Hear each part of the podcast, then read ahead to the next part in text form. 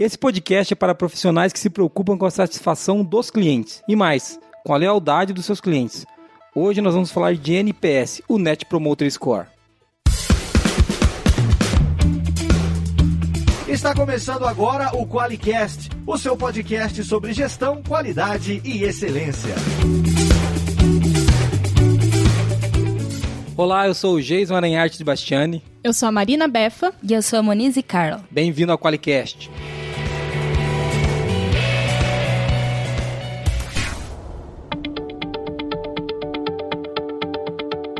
Olá, você que está me ouvindo. Esse é um podcast para falar com você sobre uma coisa que você já pediu e a gente nunca falou, né, Moniz? Todo mundo pede, a gente se esconde, se esquiva, se agacha, mas hoje não teve jeito. Vencidos, vencidos. Vencidos. Nós vamos falar de NPS. E aí, Marina, a gente usa o NPS aqui na empresa? A gente usa o NPS aqui. Você começou aqui fazendo NPS na empresa. Eu né? sim, a Monize me colocou aqui, falou, ó, oh, agora você vai fazer NPS. e daí ela caiu pra qualidade, porque ela não sabia fazer NPS direito. Ué. É, eu acho que todo mundo que tá aqui do, nesse podcast já fez NPS aqui pra Forlogic. Começou na firma fazendo NPS. Exato, a, a Forlogic começou com isso há muito tempo, né? Então, Sim. Hoje a gente vai falar um pouquinho sobre a nossa experiência com o NPS e vamos falar o que, é o Net Promoter Score, né? Para que, que ele serve, como é que a gente usa isso aí. Então, acho que é, uma, é um bom tema para falar disso para você que trabalha com qualidade e também trabalha com, com discussão de satisfação do cliente. E aí entra, vai entrar uma, uma pequena briga, porque o NPS não é exatamente para medir satisfação, e sim a lealdade, né? Então a gente vai falar disso no podcast de hoje. Seja bem-vindo e vamos pro tema.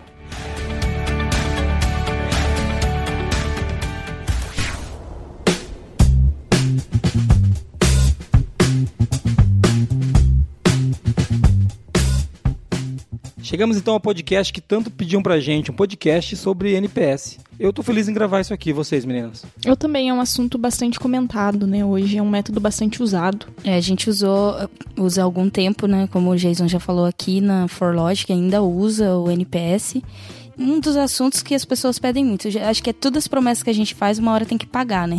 Então, é uma das coisas que o pessoal pede muito pra gente falar de, de satisfação de cliente, pesquisa, né? De satisfação de cliente. A gente vai aprofundar melhor disso, mas é bem legal falar esse tema, com certeza. Eu conheci o NPS por sorte, um amigo meu que é consultor, antes dele chegar ainda, antes do livro ser traduzido para o português, ele já falava disso, do estudo de Harvard ainda. E a gente começou a usar muito cedo na empresa. Acho que em 2011, 2012 a gente ia fazer alguns ensaios sobre NPS. Em 2013 a gente começou a usar com certeza com bastante força. E é uma coisa que a gente tem praticado há alguns anos aqui. Mas da, da onde veio? O que, que é o NPS? Né? Acho que é, dá pra gente começar por aí. O criador do método, né, o, N, o NPS, ele foi criado pelo Fred Reichelt. E a gente tentou falar esse nome aqui sem procurar o nome dele na internet. Saiu Fred Richards, Fred Richards, Fred. A, a Marina tava chamando ele de senhor Hitfield, aquele que era o pai do dinossauro. Foi um áudio dele aí, Marquinhos. Marquinhos, mete o, mete, mete o Hitfield aí xingando o Dino, faz favor pra nós.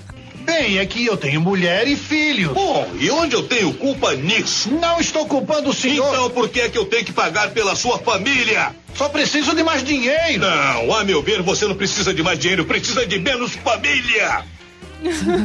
a verdade é que esse Fred Reichelt, que é, foi difícil descobrir o nome dele, a gente teve que fazer uma força para tentar falar menos errado, né? Sim. esteja certo. Tá bom? Mas voltando pra pauta séria, o Fred Reichelt, ele lançou um, um, um livro há algum tempo atrás, o livro é de 2006, né? É, esse livro, o nome dele é A Pergunta Definitiva 2.0, se eu não me engano. Sim, 2.0. O 2.0 é de 2011, né? É uma segunda edição do livro. Perfeito, Marina, obrigado. E agora saiu uma nova edição. Esse, esse livro de 2011 ele estava esgotado, gente. A gente não conseguia comprar esse livro. Tava uma Sim. loucura. A gente tinha um livro na, na, na, empresa e ficava todo mundo correndo atrás desse livro o tempo todo. Então agora a gente comprou mais, agora saiu uma, versão, uma nova edição. O Fred Reichelt, ele fala o seguinte, que o NPS é um processo prático de mensuração capaz de avaliar com precisão o progresso de uma empresa. Você olha para isso e fala, putz, cara, que confusão, né? Do que, que ele está falando? O NPS ele serve para promover mudanças da, dentro da empresa através da avaliação da satisfação do cliente.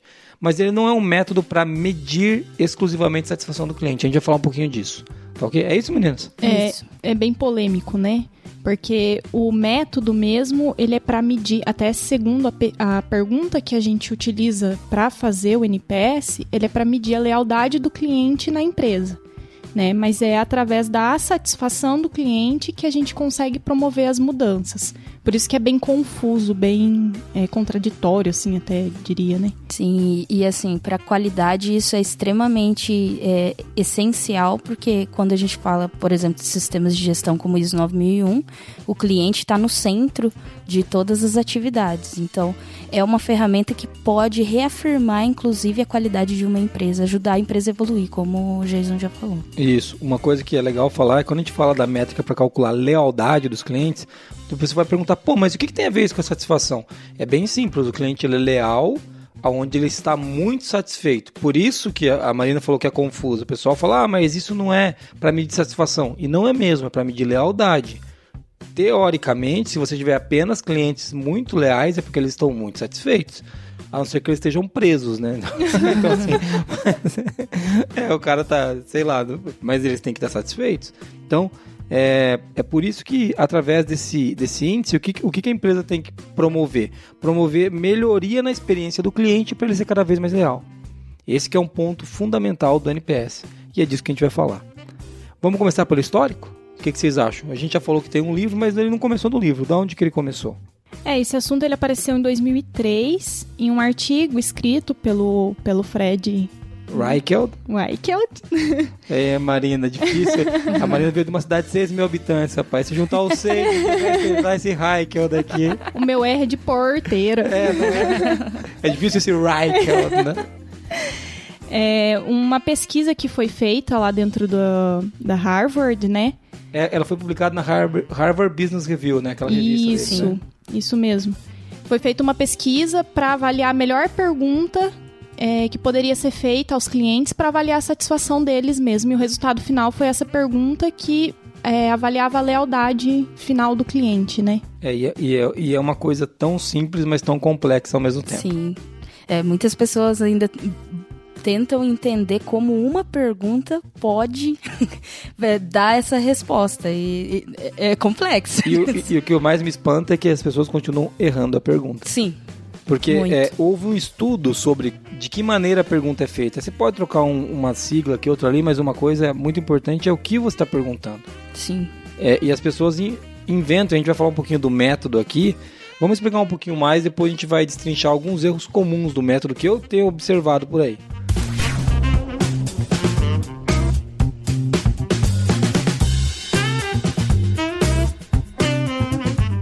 Vamos falar um pouquinho do método então, Moniz. Tá. Então, uma pergunta definitiva, acho que a gente podia começar falando essa pergunta, né? Porque não precisa ficar esse mistério, Um cara. segredo. É, é tipo, se vocês já leram o Guia do, do Mochileiro das Galáxias, ele faz uma pergunta também, que a pergunta é qual o sentido da vida? É bem Né? mais complexo. Bem mais complexo. o, o computador fica algumas décadas processando e responde pra ele. A resposta é 42. Então assim... Então, assim, é, eu sei que é literatura idiota, gente. Não tem nada a ver com qualidade isso. Vamos voltar pro tema. Mas a pergunta, Moniz, fala da pergunta definitiva do livro. A pergunta definitiva pra nós. Ok, e a pergunta definitiva é: Em uma escala de 0 a 10, qual é a probabilidade de você recomendar a empresa para um amigo? Esse silêncio foi de propósito. Porque eu queria que você estivesse pensando assim, what the fuck, É. né? Hoje, quando você faz essa pergunta, você já, já deve ter se familiarizado com ela porque ela tá muito co- recorrente. Ah, você já. provavelmente você já pensou assim: nossa, respondi isso umas milhões de vezes. Quando a gente começou a responder isso, eu, eu lembro que dava um tilt na cabeça das pessoas, assim, sabe? Os caras ficavam olhando pra mim, tipo assim, como assim recomendar? É, é, até essa é uma discussão que a gente pode promover num segundo momento, se ela é- ainda é eficaz por conta da, da sei lá, da quantidade de, de empresas que utilizam ao mesmo tempo o método. Mas a pergunta leva você a refletir sobre, peraí, eu vou indicar essa empresa para alguém que eu gosto ou não? Quando a gente fala disso, a gente tá falando de. Aí que a gente tá falando de lealdade, né? Porque Sim. você não vai indicar para alguém uma. Se for para sogra ou pro cunhado. né? Não, e é interessante que até quando você falou de, de mudar um pouquinho a pergunta, é até, até pode, vamos dizer assim, entre aspas, porque existe de negócio a negócio, talvez indicar para um amigo não é tão relevante como indicar para um cliente, ou indicar para uma outra empresa, ou indicar para uma outra pessoa. Então, até existe essa adaptação aí, mas a, a ideia é ter a responsabilidade de Sobre o próximo que vai entrar, né? Exatamente. Se eu indicaria isso para alguém, eu diria para alguém que isso daqui é realmente bom, esse serviço ou esse produto é realmente bom. Então é uma pergunta bem forte, ela tá ali é, falando do, do 0 a 10 que, que é uma é, quantitativo, mas ela ainda te traz a, a, a responsabilidade de tipo de colocar o seu pescoço A prêmio, né? a prêmio. Então tá bom. Ela faz uma conexão emocional, né? Isso, Pra- Você vai indicar isso a uma pessoa que você gosta muito. exato. Isso. É, eu- eu- se eu não me engano, no livro ele traz até um amigo ou alguém da sua família. Sim. Né? Ele pergunta, porque a ideia é bem isso que você colocou, Marina, trazer uma conexão emocional mesmo para a pergunta. E, e a resposta, nós vamos usar o índice 0 a 10, que é explicativo aqui, depois a gente pode ter umas variações do índice, mas de 0 a 10, que nota você daria? né? É uma pergunta quantitativa, né? Pra você pegar um número. Isso. E, e, e depois a gente vai ver que, dependendo da nota que ele der, existem outras perguntas que você faz. Mas é uma coisa muito importante que eu queria colocar aqui. É uma pergunta. Não é de 0 a 10 o quanto você gostou do nosso estacionamento. De 0 a 10 o isso, é, isso é uma pesquisa de satisfação de cliente, não é NPS. Se você fizer uma lista de perguntas de 0 a 10 para a pessoa ir pontuando, isso não é NPS. NPS é essa pergunta aí, por isso que o nome do livro é pergunta definitiva, né? É uma pergunta. É, e até não tem problema você fazer várias perguntas se isso aplicar ao seu negócio. Você só tem que ter a ciência de que você não está aplicando NPS. Você tá faz... inventou uma outra coisa inspirada no NPS. Isso. Parabéns. É, você tá fazendo uma Inventando. pesquisa de satisfação, né? Que é importante também. Sim. Muitas vezes você- você não tem que usar o NPS, inclusive. Se você lançou um novo produto que você está experimentando no mercado. Talvez uma pergunta pudesse ser o NPS, talvez não. Talvez é o que, que você achou desse tipo de trabalho que a gente está fazendo agora. Ou o que você achou disso que a gente acabou de inventar? É útil aí para você? Não é? Porque talvez você tenha que avaliar outra coisa nesse momento. Então, eu, eu discordo que o NPS é a única pesquisa que tem que fazer. Mas ela tem uma grande relevância. Né? Bom, o cara respondeu de 0 a 10, Marina. Como é que funcionam as escalas aí? De 0 a 10, vamos ver se eu entendi. 10 é, é tudo de bom, 0 é ruim. Como é que funciona isso? É, dentro dessa escala de 0 a 10, a gente tem as categorias dos clientes daí, né? Então, se ele der entre 0 e 6, ele é um cliente detrator. Entre 7 e 8, ele é um cliente neutro. E entre 9 e 10, ele é um cliente promotor. Entendi. Então a gente tem três categorias de cliente de acordo com o NPS, é isso? Isso, isso mesmo. Então tá bom. Detrator não é uma coisa boa, né? Apesar que de onde você vem lá, o pessoal vem detrator pra cá. Meu Deus do céu. Eu devia fazer essa piada. É, aqui. Máquinas achei- agrícolas. Eu achei que isso já tinha ficado no making off, né, gente? Mas tudo bem. Então tá bom, o Marquinhos, se ficar muito ruim, você corta. O Marcos edição ele vai cortar aqui, né? Mas é verdade, a Marina veio de um lugar onde as pessoas, pra vir pra cidade, elas têm que vir de trator. Isso é um fato. Ela Eu não tenho comentários pra isso. Pelo amor de Deus. Então tá bom. Vamos voltar pro NPS, vai.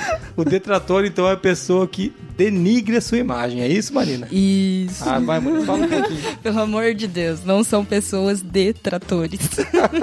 São pessoas que não são produtores rurais, é, ou não. pessoas do não meio tem nada rural. a ver com isso. Então tá Não, os clientes que são detratores são os que deram nota de 0 a 6, como muito bem explicado pela Marina. E são clientes que promovem a sua empresa, mas de forma negativa. Que falam mal de você por aí. Que estão insatisfeitos, bravos, irritados, te odeiam. O cara pode falar assim, não, mas seis não é uma nota tão ruim. Cara, Na escola, talvez não, né? É, então, exato, exato. Lá na. Então. E, bom, e depois dos detratores, se a pessoa der um 7 ou um 8, o que, que ela é, Marina? São clientes neutros. São aqueles clientes que eles é, estão satisfeitos, mas não suficientemente para promover positivamente a sua marca. É um cliente que ele vai tanto comprar de você, quanto ele pode comprar de qualquer outra marca também. Ele não tá. é, Aqui a gente tá falando da lealdade, né? e Da, da fidelização. Ele É. não tá fidelizado. Pô, tirei um 7. Putz, cara, tá na média, né, meu? É. Moniz, quem tá na média é o quê? Medíocre? É, quem tá na média é medíocre, né? Então se você ganhou um 7, cara. Passa, ah, fiquei dentro da média, né? Pra passar na escola. É, bicho. 7 e 8. E né? 8. É. De- de- isso aqui gera um ponto assim, pô, mas 8 é bom, né? Será? Eu que era um péssimo aluno, era ótimo, né? Será? Mas se o cara for promotor, a nota tem que ser o quê? 9 e 10, né? É que são clientes que promovem e estão completamente satisfeitos. É, veja bem, a gente tá falando de lealdade. Uma pessoa que dá 8, por que ela não deu 9? É. Entendeu? É assim. E eu vejo que o neutro, ele, ele não foi surpreendido. Não tem nada que ele veja na sua empresa que seja tão diferencial assim. Ele não, não, não viu o valor mesmo da, da, da sua empresa, do seu produto ou do seu serviço. Então, é, como eles estavam estudando essa lealdade e satisfação de verdade, eu acho muito justo não considerar o 8 como Isso. um promotor. Então a gente tem, para deixar bem claro, quem dá de 0 a 6 é um detrator, aquelas pessoas que estão denegrindo a imagem da tua empresa. Você pode até não saber, mas ela está fazendo isso. Né? 7 ou 8 são os neutros, ou seja, pessoas que compram de você, até gostam do que estão comprando, mas se vier alguém vendendo, talvez ela compre também. Você entendeu? Então não é- a fidelidade não é o forte dela. Porque como o Muniz colocou, talvez ela não foi encantada, né, Muniz? Sim. Surpreendida. E de 9 ou 10 a gente tem os promotores, as pessoas que impulsionam a tua marca porque elas falam bem de você. Se alguém pedir, ela vai falar, ah, eu recomendo essa empresa. Então, que é o que a gente, assim, vamos dar um uma dica aqui. É mais legal ter promotor. Tá? Porque toda empresa tem que ter a promotor, gente. se não sei se não estava claro, agora eu vou explicitar. É tipo assim, o, o promotor, ele é o indicador, ficou no verde, tá bom? É, ficou no verde é bom, se tá vermelho, tá- Isso. tá ruim, tá bom? E agora nós vamos falar do índice de de NPS e vamos entender como que a gente faz esse cálculo do índice.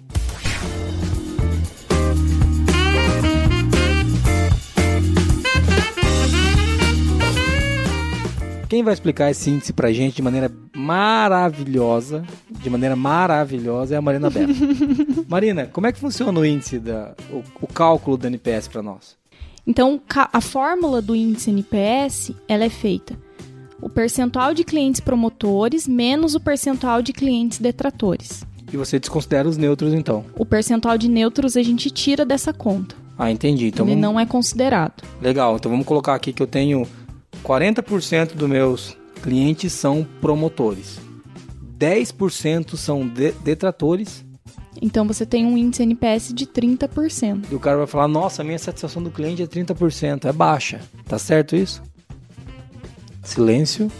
Não, não tá certo. Você que tá ouvindo tá pensando: Pô, 30% é pouco. Não, não é pouco. Porque não é um índice de satisfação do cliente. É um índice NPS. É outra coisa. Quando a gente fala de NPS, você que está ouvindo a gente não pode pensar que o NPS é uma pesquisa de satisfação convencional. Ele não é.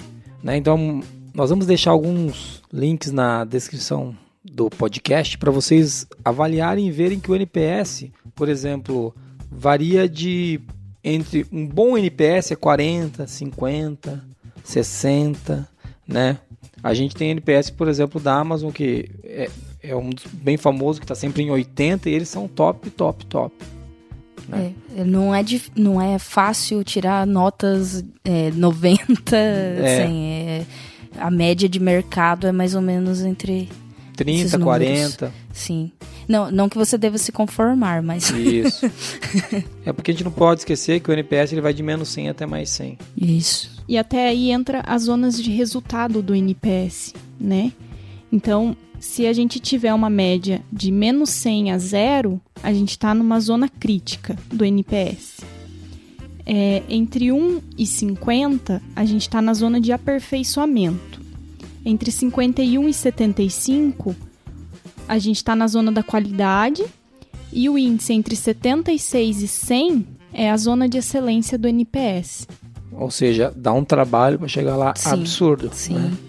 Mas é, é legal a gente avaliar pelas zonas de resultado. O exemplo que eu usei, por exemplo, da Amazon, né? Que tá em, é, é comum, o NPS deles transitou por muito tempo acima de 80, então a gente identifica eles assim, né? É, e só pra esclarecer um ponto aqui que o Jason repetiu algumas vezes, é como que eu chego a um NPS menos 100? Quando todos os seus clientes são detratores, né? Então, é possível tirar menos 100 porque a continha ali de percentual de promotores menos percentual de detratores pode dar um resultado pra você de menos 100. Não que a gente queira isso, claro que não. A gente foge disso, né? Mas, Mas isso é isso. pode acontecer. É, a partir do momento que você tem mais clientes detratores do que clientes promotores, você já entra ali na zona crítica, que é zero para baixo. É, Né? existe- existem alguns casos que, não vou falar as empresas, mas algumas do setor bancário, por exemplo, que tinham NPS negativo por muito tempo, telefonia, né? Então é, quando o serviço está pior. É bom, vamos pegar a telefonia, gente. Eu não sei qual operadora que você está usando aí, que está ouvindo a gente. Agora, você recomendaria do seu coração para alguém? Geralmente a gente pensa no menos pior, né? E mesmo é, assim. É, não. Recomendado porque você gosta, não porque é a única opção que você tem. É. Bem difícil. Difícil. Acho que aqui a gente conseguiu dar uma explanada sobre o cálculo, né? Agora tem uma coisa que a gente tem que voltar a conversar, Marina. Você falou que é a pergunta definitiva, né? Lembra? Foi a Moniz que leu, né, Moniz? Você que Isso, qual é a pergunta. pergunta definitiva, assim? Que é aquela lá. Em uma escala de 0 a 10, qual a probabilidade de você recomendar a empresa para um amigo ou para um parente?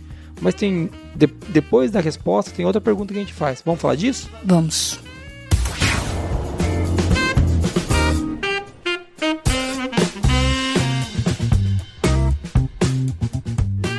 E agora? A pessoa respondeu.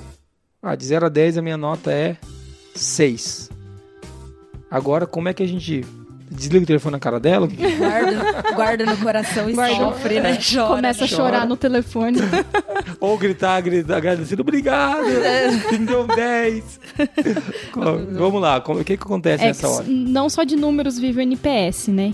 O NPS também ele tem as perguntas qualitativas que, que precisam ser feitas, que é- são a base para a gente conseguir feedbacks para fazer um fechamento de ciclo do NPS. Que E é... principalmente para melhorar o serviço, né? Exatamente.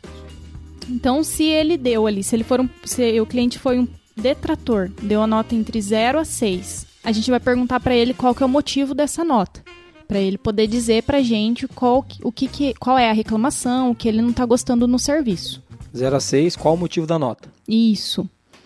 Depois eh, dos clientes neutros, que são os que deram de 7 a 8, a gente pergunta quais dicas ele daria pra gente tirar um 10.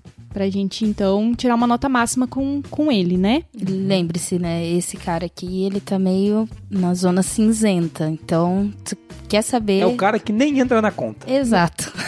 Ele, você precisa saber qual que é a expectativa dele para ele ser surpreendido ou ser cativado. Então essa pergunta faz muito sentido. Quais são suas dicas? O que, que a gente pode fazer para tirar nota 10? Isso. E ele, ele não entra na conta, só para vocês lembrarem, porque a conta é o índice de clientes promotores menos o, o percentual de clientes detratores, né? O percentual de promotores menos o de detratores. Isso aí. Essa pergunta basicamente é assim: você. Tanto faz você indicar a gente ou não, mas pra você indicar, o que, que a gente precisaria fazer? É, traduzindo Exato. a pergunta, é Né? isso que vai estar aí, né? Exato. É isso aí. E a última pergunta que a gente faz para fechar o ciclo? Aí é para os clientes promotores que deram entre 9 e 10. A gente pergunta o que, que é, a pessoa falaria para nos recomendar. Muito legal. Eu queria voltar desde a primeira pergunta agora, de 0 a 6. Qual, ah, de 0 a 6, qual que era a pergunta mesmo? Qual que é o motivo da nota? Por que, que a pergunta é essa, vocês sabem? Vamos pensar. Para pegar a percepção dele. É. Para que ele diga o que que tá acontecendo. Você já perguntou se eu perguntar assim, o que você falaria pra nos recomendar pra esse cara? Ou então, Acho que ele ia o ficar que, meio eu tenho bravo. que fazer pra tirar um 10? O cara deu 3, ele ia falar, morra. Essa hora é o seguinte, você sabe que você tá fazendo um péssimo trabalho. E é o seguinte, por que que você tá me dando essa nota? Ele vai despejar na sua cabeça um caminhão de problema, entendeu? Então, é a hora de baixar a orelhinha e ouvir tudo que ele É, não adianta fazer essa pergunta também com raiva, né? Por que você me deu essa nota? O que, que você pensa que você é? Então, você tem que estar disposto a ouvir. né? Exato.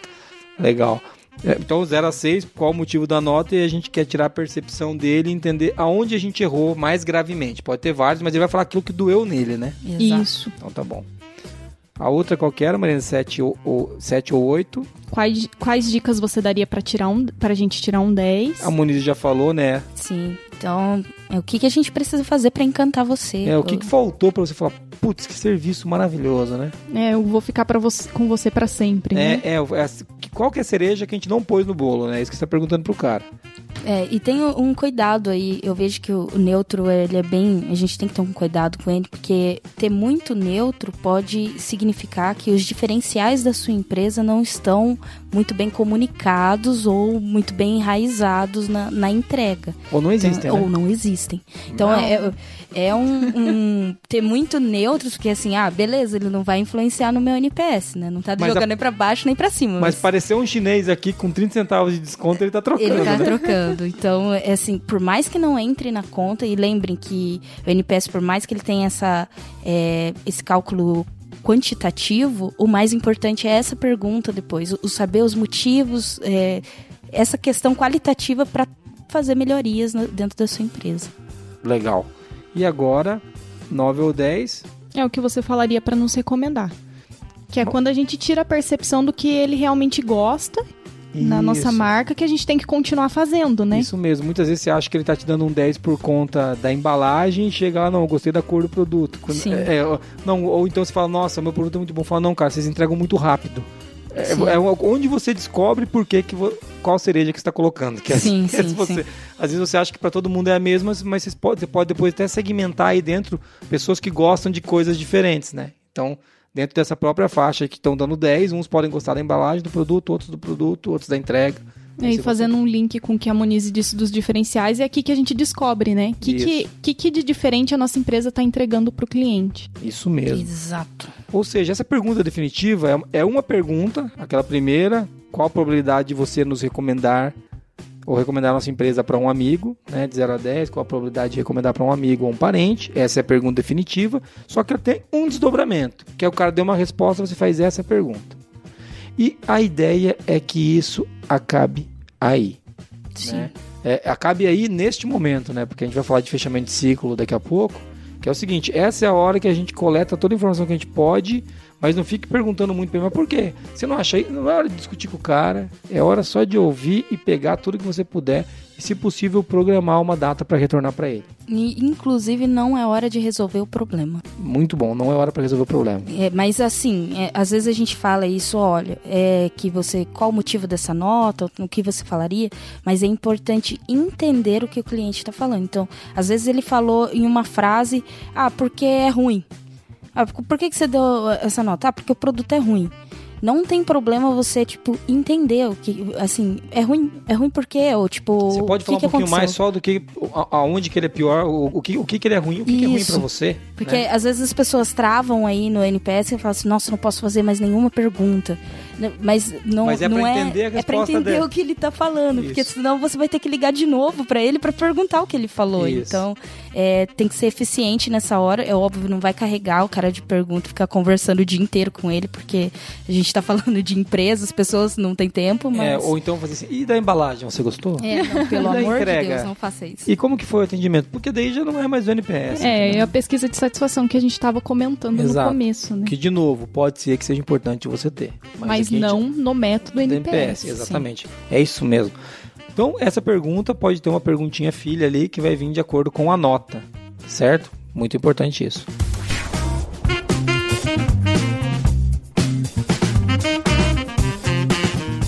A gente fez a pergunta, a gente entendeu como é que faz a continha do índice e agora a gente sabe que tem uma outra pergunta que a gente pode fazer depois da, da pergunta definitiva. E a gente coletou tudo isso. E agora a gente tá falando com o cara, o cara deu um 7 ou um 8, ou o cara deu um 10, ou o cara deu um 6. E a gente tem que fazer uma coisa que a gente chamou aqui, a gente falou disso, chamado fechamento de ciclo. O que, que é o fechamento de ciclo? Então, é, esse é, acho que é até a parte mais crítica do NPS. Muita gente consegue chegar até essa, é, essa fase que a gente falou até agora. Até o numerinho, né? Até Chegou- o numerinho e as- os depoimentos. Aí chega no fechamento de ciclo. Cri, cri, cri, cri, cri. Marquinhos, põe um barulho de grilo aí.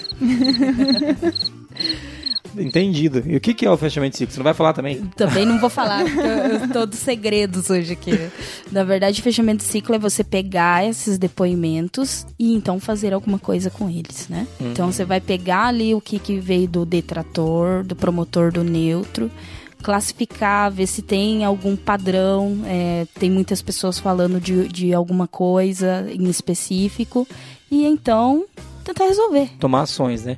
Mas uma coisa muito importante do fechamento de ciclo que eu vou pontuar aqui, você tem razão, a gente pode agrupar, tratar coisas juntas, Sim. todo mundo reclamando da entrega. Putz, cara, vamos trocar a transportadora, né, por exemplo. Isso. Né?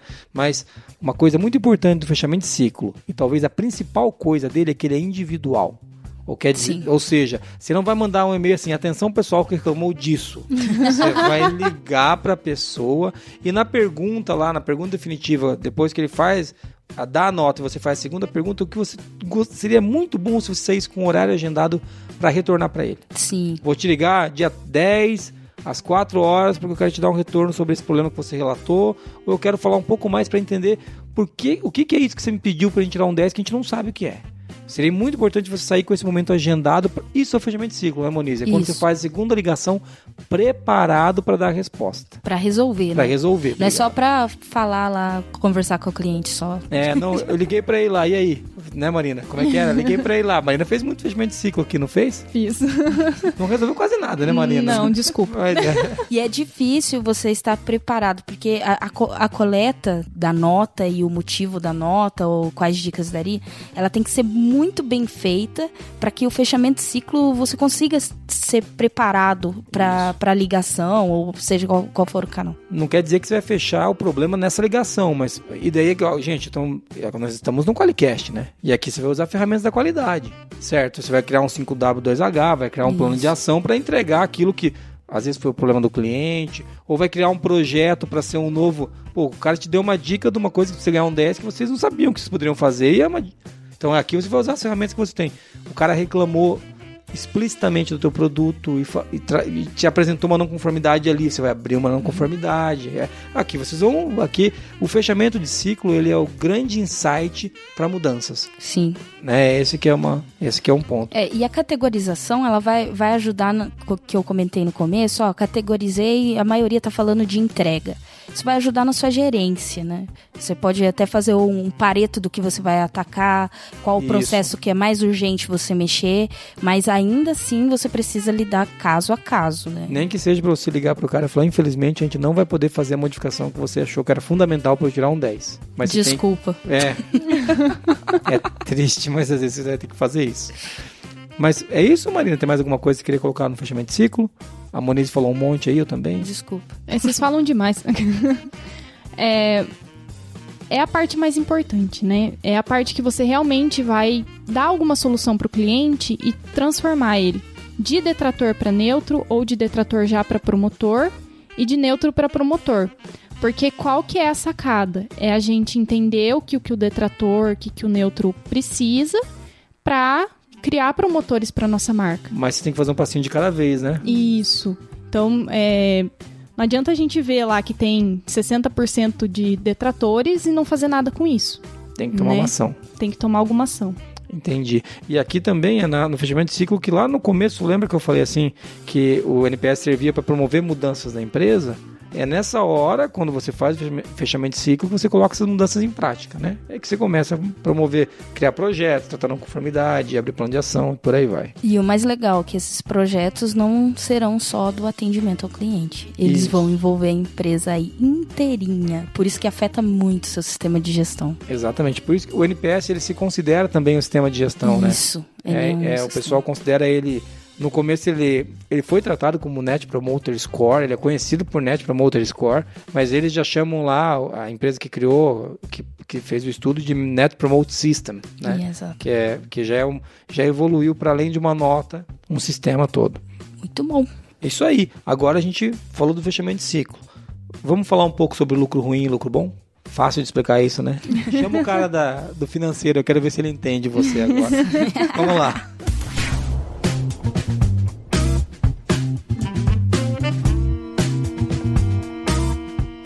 Agora a gente vai falar de uma coisa que tem relação muito forte com o NPS.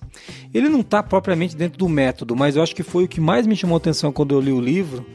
E a gente fez algumas mudanças na ForLogic e eu, em coisas que eu já eu, eu acreditava, mas não sabia direito por quê, eu entendi aqui. Que é falar de lucro bom e lucro ruim. Tirem o pessoal do financeiro da sala. Porque se você falar de lu- lucro ruim, os caras vão te internar. Aí, É, pro, pro pessoal do financeiro, lucro é lucro. Não tem isso de lucro bom, lucro Cara, ruim. que preconceito maldito, né? Os caras nem estão aqui pra se defender. Vai ter nego mandando e-mail pra gente xingando a gente do financeiro, falando que gostava do Qualicast. Você vai de ver a. Renata aqui da Forlogic te mandando Ah, é e-mail amanhã. é. Ele já deve saber, lucro ruim é aquele que não tem lucro, né? Lucro ruim é o que não vem. Mas falando sério, a gente vai discutir agora lucro ruim e lucro bom. E vamos separar aí um pouquinho essas coisas. O que, que é lucro ruim? Pro NPS, para esse sistema, pro Net Promote Score ou Net Promote System, o que, que é lucro ruim? É, a gente tá falando de uma experiência do cliente, né? Então, o lucro ruim é quando a empresa ela, ela ganha economizando nessa experiência. entregando uma experiência ruim pro cliente. Ou seja, o cara pagou o boleto, mas É, a gente não podia usar essa palavra, eu, Marquinho, nesse podcast aqui, que é de família. Depois você coloca um pi em cima do, do- dessa palavra. é Mas- quando é o cliente se sente enganado, maltratado, ignorado. Ele tá pagando pra você, mas não tá gerando uma experiência boa pra ele. Entendi. É, quer complementar alguma coisa, amor? É, geralmente isso vem mascarados em taxas, multas e coisas desse tipo. Isso, aqui, essa foi uma mudança que a gente fez lá atrás, que é de não tem taxa, né? Na ForLogic a gente não cobra taxas. É óbvio que alguns serviços têm custo e, e- e tem valor e a gente cobra o valor do serviço, isso daí. Mas assim, ó, tá, multa também a gente procura não cobrar. Tem cara que atrasa todo mês, daí não tem jeito, né? Porque Tem Mas- casos e casos. Casos e casos, mas a gente procura não criar esses lucros que geram insatisfação. Quando o cara tá pagando por algo com o qual ele não concorda. Sim, é, é- é quase. Pô, eu tenho que entregar isso pro cara, mas eu preciso ganhar mais dinheiro. Ao invés de você melhorar a experiência dele, você passa a cobrar uma taxa. Você vai ganhar mais dinheiro, mas não que esse lucro seja realmente bom. É um É. lucro ruim. Você tá penalizando o cara por isso. É um exemplo de, de que quando você tem. Você pode cobrar taxas ou valores esporádicos para serviços, desde que isso esteja muito claro desde o início do trabalho com o cliente. Sim. O problema é o seguinte, eu vou mudar alguma coisa agora, não, mas tem uma multa, tem uma taxa. É, que é o exemplo que você vai... Alguém aqui tá feliz em pagar 80 reais a mais para enviar uma mala no aeroporto? Às vezes, se for enviar três malas, é mais barato você ir na mala, né? é mais caro, é melhor você embarcar junto ali, porque a tua passagem não vale mais nada já uma hora dessa. Então, é, essas taxas, elas não geram bons sentimentos no cliente, o que derruba o índice do NPS, né? Então, isso é um lucro ruim. Todo lucro que vem pela vem por conta ou causando insatisfação no cliente, porque ele vai gerar, na verdade, um cliente detrator. Tem um artigo no blog da qualidade, nós vamos botar o link aqui, tá? Para você, alguém quiser ler sobre o lucro ruim. E o lucro bom, Moniz? O que que é o lucro bom? O lucro bom é aquele que é, você entregou uma experiência encantadora para o seu cliente e ele está realmente encantado e ele começa a falar para todo mundo sobre essa experiência que ele teve. Então, além dele ser um promotor, ele ainda conquista novos promotores, novos clientes para você, ou e, ele é mais fiel a você também. Ele tende a comprar mais de você é, por causa dessas experiências que ele, que ele teve, que é muito boa. Então, quando você consegue é, gerar mais lucro por ter gerado valor no seu cliente, você está tendo lucros bons. E é sustentável isso, né? É aquele dinheiro que você ganha encantando o cara, né? Isso. Não quer, gente, não é um bando de abraçador de árvore socialista aqui. Você pode e deve ganhar de dinheiro Deus. com o negócio. A única coisa é que o cara tem que ficar muito feliz com isso. Vou dar um exemplo, aquele exemplo que está no artigo. Também um artigo que está no blog, a gente vai deixar o link, link aqui também. Mas eu vou dar o exemplo que está lá, que é o, é o seguinte: eu tenho um Kindle já bem velho, acho que é de antes de, 2000, de 2010 ou 2011, sei lá. É um Kindle velhinho que na época tinha até botão no Kindle. Hoje você não vê mais Kindle com botão. Eu tinha botão até, pra você, tecladinho para você escrever. E eu sempre gostei de ler ali. E eu, eu tenho um amigo meu que tinha voltado dos Estados Unidos. Eu não lembro ao certo que ano que foi isso, mas ele voltou de lá, foi, sei lá, foi 2013, 2013, 2000, 2012. E ele trouxe para mim um Kindle Paperwhite, que é um Kindle que aquele que tem a é, iluminação. Que eu, o problema eu queria ler à noite, né? Às vezes eu estava deitado e eu queria ler antes de dormir, não, eu queria não incomodar tanto a minha esposa. Falei, ah, então li- ele trouxe para mim de presente um Kindle desse. Cara, sensacional, adorei, abri meu brinquedo novo, assim, pá, um Kindle, meu Deus, eu tava na casa da minha mãe, sei lá, em Foz, falei, que legal. A hora que eu liguei, atualizando, falei, beleza, deixa eu atualizar. Não funcionou, não deu certo não. E eu mexi daqui, mexi, mexi ali, tentei tudo que é jeito, não ligou. O que, que eu fiz? Eu peguei e entrei em contato com a Amazon. No dia seguinte era feriado, eu acho até que era era finados, se não me engano era feriado de finados. No dia seguinte eu mandei um e-mail para a Amazon, de tardezinha, assim, 5 horas da tarde. No dia seguinte tocou meu celular. Era alguém. Oi, Geis, você comprou um Kindle, comprei e tal. Eu achei estranho, porque eu mandei um e-mail. O Kindle foi comprado nos Estados Unidos. né? A moça falou, ah, tô vendo aqui, seu Kindle foi comprado. Ah, tá, talvez a gente tenha que trocar. Eu pensei, opa, que beleza. Daí falou, ah, tá, só um minuto. Ah, eu tô vendo aqui, o Kindle do senhor foi comprado nos Estados Unidos, né? Eu falei, foi.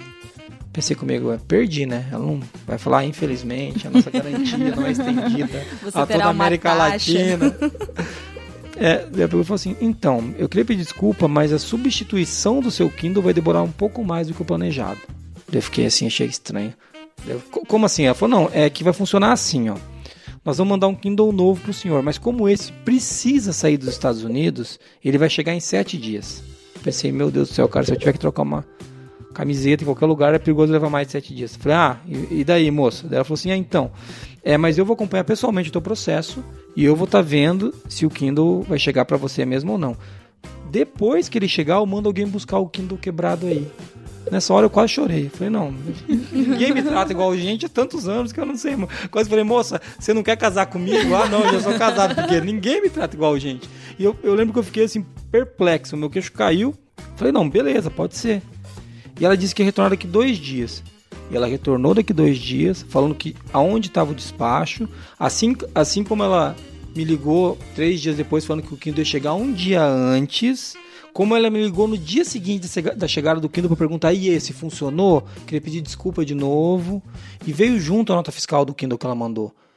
Para ela mandar esse Kindle de lá para cá, ela pagou de imposto quase duas vezes o que meu amigo pagou no Kindle que ele me deu. Então eu fiquei pensando, porra, o que, que a Amazon fez, cara? Esses caras são loucos. Mas eu não tinha esse conceito ainda. Depois eu entendi. Quando eu liguei os pontos, falei, cara, é lucro bom. Que acontece? Eu tenho, quando eu escrevi no artigo, tá três ou quatro. Eu devo ter uns seis ou sete amigos que já tem Kindle, que fui eu que comprei pro cara, praticamente. Compro o Kindle, ah, vou comprar um, um da concorrência, que foi, não, compro o Kindle. Eu, eu fiz o cara comprar o Kindle. Eu só compro e-book, eu só compro na Amazon, porque eu tenho um Kindle. E livros, quando a diferença de livro é de 3, 4 reais, eu compro só na Amazon. Porque os caras me tratam bem, pô. Se eu der problema, eles vão me socorrer. Então, é óbvio que eu dei prejuízo no momento inicial, naquela transação, mas a minha fatura com ele já está positiva. Então, investir na, no relacionamento com o cliente, ter um lucro bom, dá, dá vantagem no longo prazo, entendeu? No curto prazo, talvez não seja o melhor negócio. Putz, a fatura vai ficar negativa e vai mas no longo prazo, é, você tem ideia de ganhar de novo com esse cliente? Ou esse cliente aqui é um, é um cliente de rodoviária que está passando aqui, vai comprar um salgado aqui na, na minha padaria da rodoviária e vai, nunca mais vou ver? Você entendeu? Então, se é um cara que quer manter com você, acho que vale muito a pena você investir no lucro bom e pensar em como, como isso pode gerar novos lucros com o decorrer do tempo, né? E é legal como foi feito o fechamento de ciclo, né? Cara, nesse, nesse caso é um exemplo clássico aí, de fechamento recebeu, de ciclo. funcionou, você me desculpa, você está satisfeito agora. Sim. E a, a moça tinha capacidade de resolver o seu problema naquela ligação. Isso, isso, isso foi sensacional. Ela falou, vou mandar os... e veio o Kindle, eu achei isso incrível. Uma coisa que está aqui que é bom falar de quando a gente fala de lucro bom é que o lucro bom é tornar o cliente um entusiasta pelo seu produto ou serviço, né? Alguém que vai promover a tua empresa o tempo todo. E eu, eu fiquei esbabacado como isso foi isso que aconteceu comigo com o caso da Amazon. Eu tenho um caso de amor com a Amazon. Tudo, eu, tudo que eu posso comprar lá, eu compro porque lá funciona. Entendeu?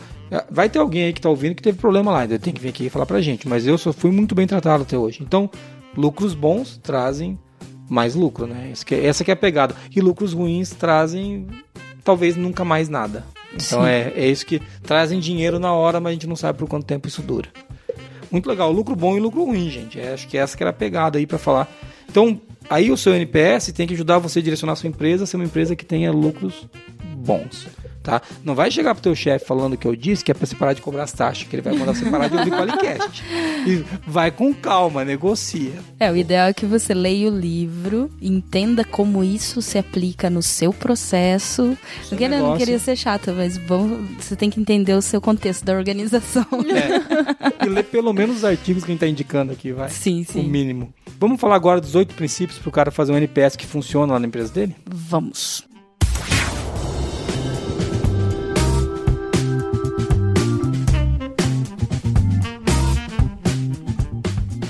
Muito bom a gente vir até aqui falando de NPS, que é uma coisa que está tão cobrada. E eu não tava falando disso, nem a Marina. É, prometer você quer, né? É, eu prometi, mas anota aí que foi uma, estamos cumprindo uma promessa. É, né? uma promessa lá do Qualicast número 5 ou 4, se eu não me engano. A gente é, já tá no. A Marina BF é ótima de jogar as coisas na cara da gente. é, a gente é cheio de críticos nesse mundo. Poucos, poucas pessoas são motivadoras. Agora, críticos é o que eu mais tenho aqui na firma. Bom, mas é verdade, BF. É um Qualicast 4, 5 lá atrás. Vamos caminhar então, né, Muniz, para o final do, do Qualicast. A gente vai fazer uma conclusão um pouquinho mais comprida, que nós vamos usar um, um outro artigo que também vai estar tá aí, que são os oito princípios do método NPS. Para fazer essa conclusão que é uma coisa rápida para a gente relembrar tudo que a gente viu, né? Vamos começar lembrando só que existem detratores, neutros e promotores. Detratores notas de 0 a 6, neutros de 7 e 8 e promotores 9 e 10. 9 e 10, né? Só sobrou esses, né? Só sobrou os promotores, hein? É 9 e 10. E qual que é a pergunta mesmo, gente? A pergunta definitiva que a gente tem que fazer? Em uma escala de 0 a 10, qual a probabilidade de você recomendar a empresa para algum amigo ou família, ou parente ou conhecido? Isso aí. Essa é a pergunta. Lembrando que essa pergunta deriva em outras três que a gente já falou. Né? Se você, dependendo da nota que a pessoa der, você pode fazer uma outra pergunta para ela ali para entender melhor o que está acontecendo. Então, agora, para a gente falar disso, vamos falar de duas constatações importantes. A primeira é o que é o NPS? Ah, o que é importante no NPS? As pessoas vão falar, ah, o importante no NPS é o número, a nota que você tem, o índice que você tem. Não é. Né? O, o que é importante de verdade é você categorizar os clientes que você tem e ter estratégias para cada tipo de cliente. Se o cliente é detrator, você tem que dar um jeito de transformar ele num neutro para depois um promotor. Se ele é neutro, como você empurra ele para ser um promotor? E se ele é promotor, como que você tem estratégias e planos para manter ele como promotor? Então isso é importante para que a gente tenha o quê? Boas experiências entregue para os clientes, lucros bons, né? Aquilo que a gente vem falando. E o segundo ali, o que, que é? Qual que é a segunda constatação que a gente pode ter? é que ele não é apenas para avaliar a satisfação do cliente. Ele, ele, não é uma pesquisinha de satisfação. Não é uma pesquisa de satisfação. Ele é um método que ajuda você promover mudanças na sua empresa pensando na satisfação do cliente, né? levando isso em consideração como um, algo importante ali. É aí que é importante a gente tratar caso a caso, né, individual. Lembrando que você fez a pesquisa com o seu cliente, ele te deu um feedback, ele espera um retorno desse feedback. Então é importante a gente tratar individualmente para promover essa mudança, para melhorar a satisfação desse cliente específico né? Isso aí. E não só de forma genérica. Você pode também avaliar de forma genérica, ver quais são os padrões. Tem uma tratativa que atende quatro clientes, Isso, não tem nada de errado. É. Mas não deve esquecer que o cara, é, ele abriu o coração a hora que ele estava fazendo a pesquisa. Então, provavelmente ele espera que, que seja feita alguma coisa para ele, não de, de maneira geral. Então tem que tomar muito cuidado em como você vai retornar o que ele falou para você na pesquisa do NPS. Muito bom, Muniz, é isso aí mesmo. Nessa conclusão aqui, a gente vai falar de oito princípios que a gente pode utilizar para o método do NPS funcionar. Né? Isso daí, como eu falei, já está no artigo que vai estar tá no, no link da descrição do, do podcast. Mas vamos falar desses oito princípios então. Primeiro princípio. Vai lá, Muniz, fala do primeiro princípio. Faça a pergunta definitiva e nada muito além disso. Ou seja, não é para fazer o censo 2019 pro cara. Por favor. É pergunta... Você gosta da pessoa do censo? Só responde isso, depois você define. Isso, então você vai falar com ele, pegar a nota, fazer a segunda pergunta, procurar entender o que aconteceu, sem incomodar muito o cara e ver quando que você pode retornar.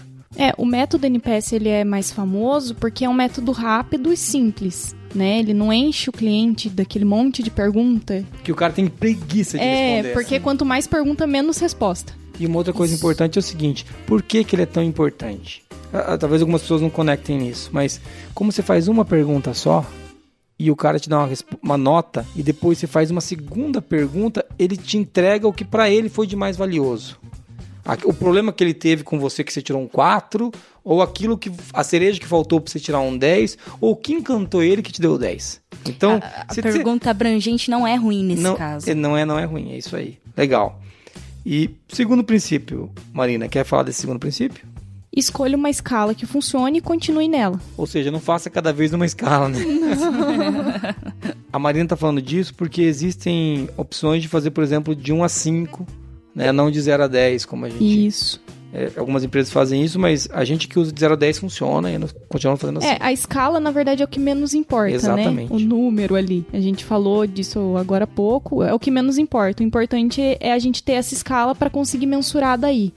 Para entender quem é detrator, quem é promotor, quem é neutro. terceiro princípio, eu vou falar dele, que é evitar confusão entre, entre o índice interno e o externo, o famoso benchmark. Por quê?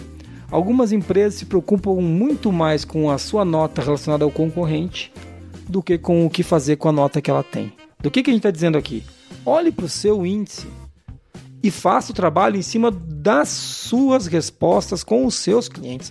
Deixe o concorrente, é um problema dele. É legal que o livro traz isso pra gente já quando a gente leu isso lá atrás.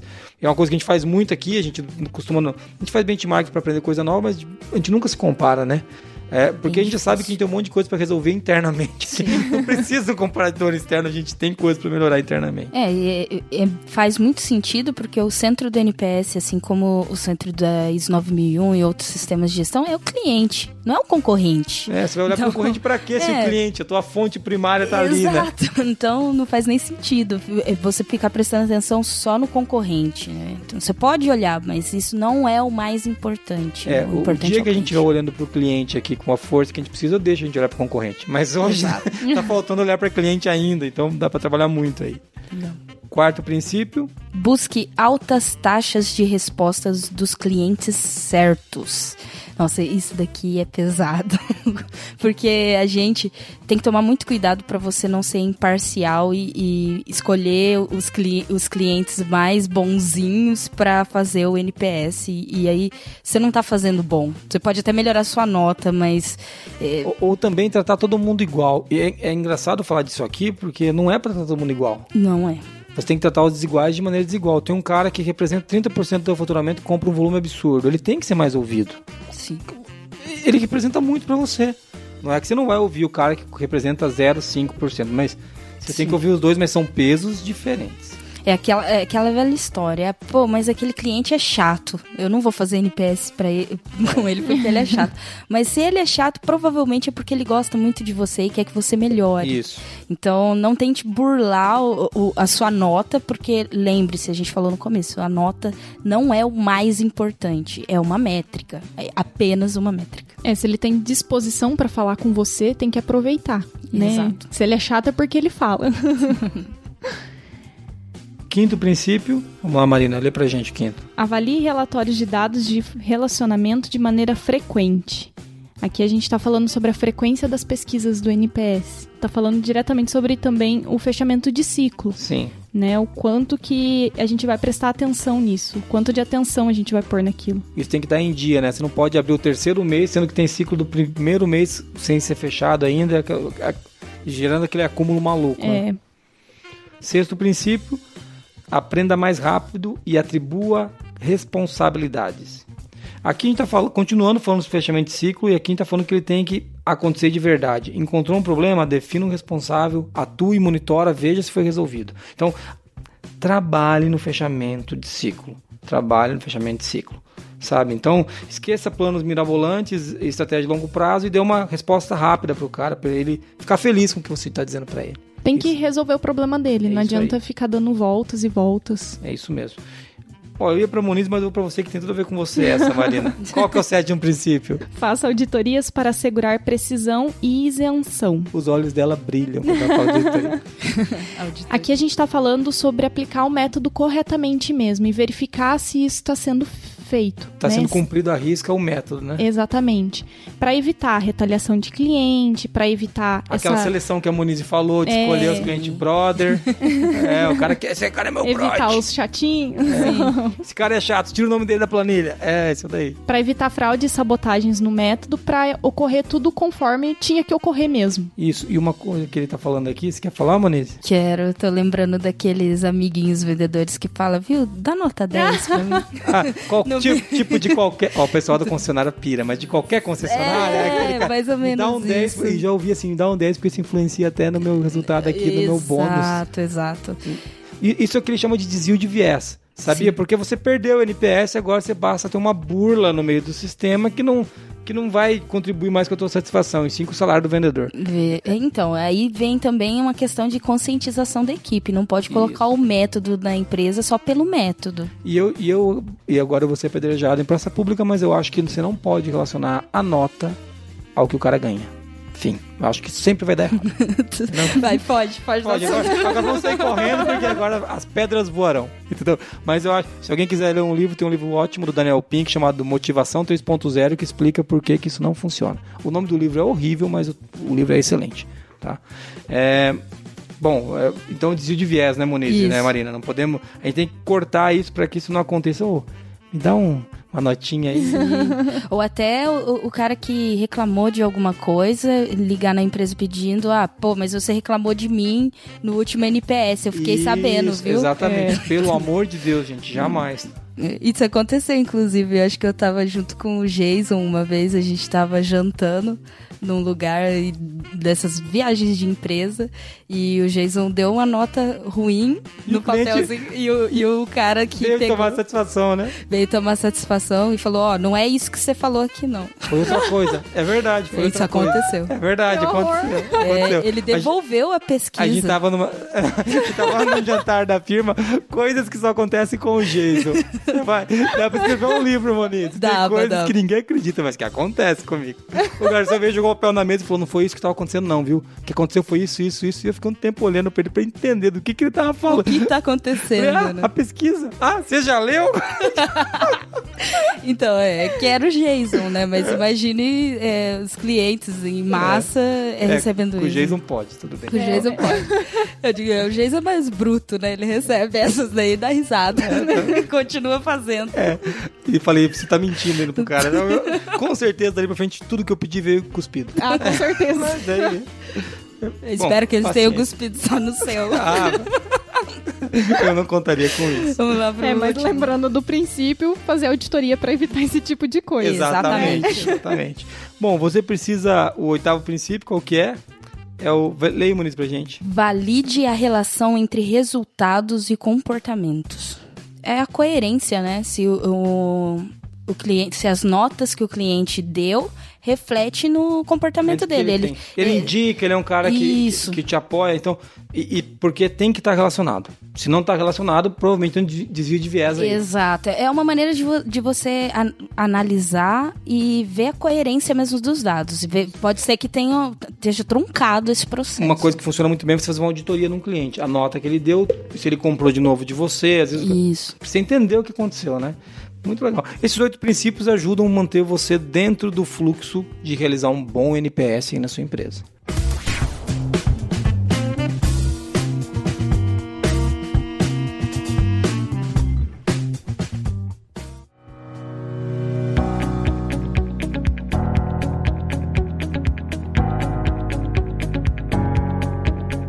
Mais um Qualicast chegando ao final e você veio até aqui ouvindo a gente. Você é um cara herói. Eu- Parabéns. Parabéns, você, você é um verdadeiro campeão. Eu sou seu fã. É, esse Qualicast foi sobre um tema muito legal que é NPS. Se você ouviu até aqui, eu espe- espero que você tenha conseguido compreender o que é o NPS. Eu gostei muito de fazer. É, eu gosto muito de NPS, sempre gostei. E a sorte é que a Marina e a Moniz também gostam, né, meninas? Sim. Elas são Inclusive de fazer, né? Um método muito legal você ouvir o cliente. A gente falou no começo que a gente já passou por isso, né? É, eu já fiz o NPS por muito tempo, daí a Marina chegou. Mas aí a Marina começou a fazer, né? Então, antes quem fazia era eu, né? Então, e assim, e assim vai. A gente, a gente utilizou isso de verdade aqui e você que está ouvindo pode utilizar isso aí no seu trabalho. É, eu acho que ele é um ótimo complemento para a gestão da qualidade. Sim. Inclusive, se você pegar é, os livros da FNQ falando do MEG, eles em vários momentos falam do NPS como uma, uma opção de, de melhoria, né? De, de estabelecer. De melhoria que eu digo é, é uma fonte de melhoria para você poder melhorar o seu negócio. Em vários momentos eles falam de pesquisa de, de, de lealdade, que você pode usar o NPS, então eu acho isso muito legal. É um método bem popular já, né? Na Pois época que a gente começou a Ninguém usar. conhecia, né? Isso ninguém é muito engraçado. A gente tem que inventar outro método, gente. Mas muito legal. E se você usa o NPS aí, manda pra gente uma mensagem falando como que é usar, se você gosta, não gosta, se você aprendeu, ou se a gente falou alguma besteira. Se você Pode- consegue fechar o seu ciclo. Todos eles, né? Que é um desafio, não é fácil, entendeu? Qualquer um que fala, não, é sussa fechar ciclo. Beleza, eu não sei. Aqui não é sussa. É Quantos Ensina clientes pra você gente. tem, né? É, é, pra quantos você liga, né? É. Mas é isso daí. Mas man... fa- falando em mandar pra gente, pra onde que ele manda e-mail pra gente, Marina? Contato arroba qualicast.com.br Ô, ô Moniz, se ele quiser mandar um áudio pra gente, como é que ele faz? Ele envia para o número. Adiciona aí no seu WhatsApp, seu Telegram, sei lá, é, o número 43 9 9822 0077. Repete pra nós, por favor. 43, nosso DDD, 9 9822 0077. Muito bão isso, hein? Já pensou a gente recebendo um monte de clientes nossos aí fechando o ciclo agora pelo WhatsApp com a gente? então, mas você que está ouvindo a gente, se quiser mandar áudio, mande. Se você quiser mandar um e-mail, mande. É um prazer receber feedback, a gente tem recebido alguns e isso ajuda a gente a melhorar o nosso, o nosso trabalho aqui no Qualicast. Mais uma informação importante, se você quiser acessar o site do Qualicast, www.qualicast.com.br. Agora o Qualicast está no Spotify. Sim! Então você pode nos encontrar lá, entendeu? Ah, eu odeio os aplicativos, eu só gosto de Spotify, então escute a gente lá. Por que, que você vai ficar ouvindo Bonde do Tigrão para lembrar de 1999 quando você pode ouvir a gente no, Spotify? Exatamente. Ou Raça Negra com a Monize gosta. Ah, entendeu? amo. Aqueles modão de viola que a Beth escuta. entendeu? Ou Heavy Metal que eu curto, né? O Tom Jobim vai ouvir a gente no, no, Spotify, mas é brincadeira, escute pouco, porque ninguém aguenta tanto tempo de Mas é só colocar na busca lá do Spotify, Qualicast, que você vai encontrar a gente. Tem um, uma área no Spotify, podcasts, se você quiser ir por ali também, você vai encontrar a gente. Ah, é verdade, deve dar pra adicionar, né? Isso. Isso aí, isso aí. Segue a gente lá. Isso, muito bom. Obrigado você que veio até aqui ouvindo a gente, obrigado por por prestigiar o Qualicast. Cada mês tem mais acesso, isso eu acho um negócio muito legal, mais downloads também. E eu espero que a gente tenha contribuído de verdade para você compreender um pouco mais o que, que é o, o NPS. Estou muito feliz de ter você com a gente. Esteja sempre por perto, tá bom? Muito obrigado e a gente se vê no próximo mês. Obrigado. E de 0 a 10, qual a probabilidade de você indicar o Qualicast para algum amigo? Isso aí, velho. Até mais. Valeu, tchau, tchau.